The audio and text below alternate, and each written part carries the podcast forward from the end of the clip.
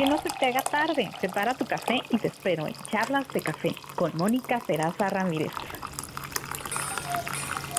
Hola amigos, muy buenos días, buenas tardes. Espero que te encuentres muy bien. Aquí te saluda tu amiga Mónica Peraza Ramírez. Yo ya estoy disfrutando aquí de mi rica taza de café. ¿Cuántos libros leíste el año pasado? Me imagino que por tu silencio no leíste ninguno. ¿Qué te parece si este año hacemos un reto, amigos?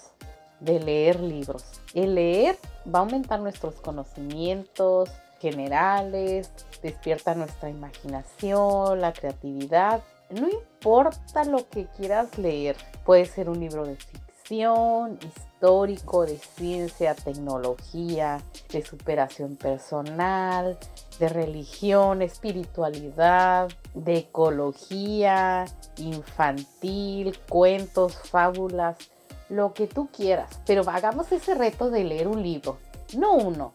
Leamos muchos libros. A mí me regalaron dos libros que son de historia de México. Bueno, pues yo voy a estar aprovechando estos días de leerlo y me toca estar aquí en mi casita resguardándome. Así es que voy a aprovechar el tiempo que tengo libre pues para leer y terminar estos libros. Así es que te invito a que leas. Yo sé que a lo mejor no estás acostumbrado o me vas a decir, ¿sabes que ya empecé a trabajar? ¿A qué horas voy a leer?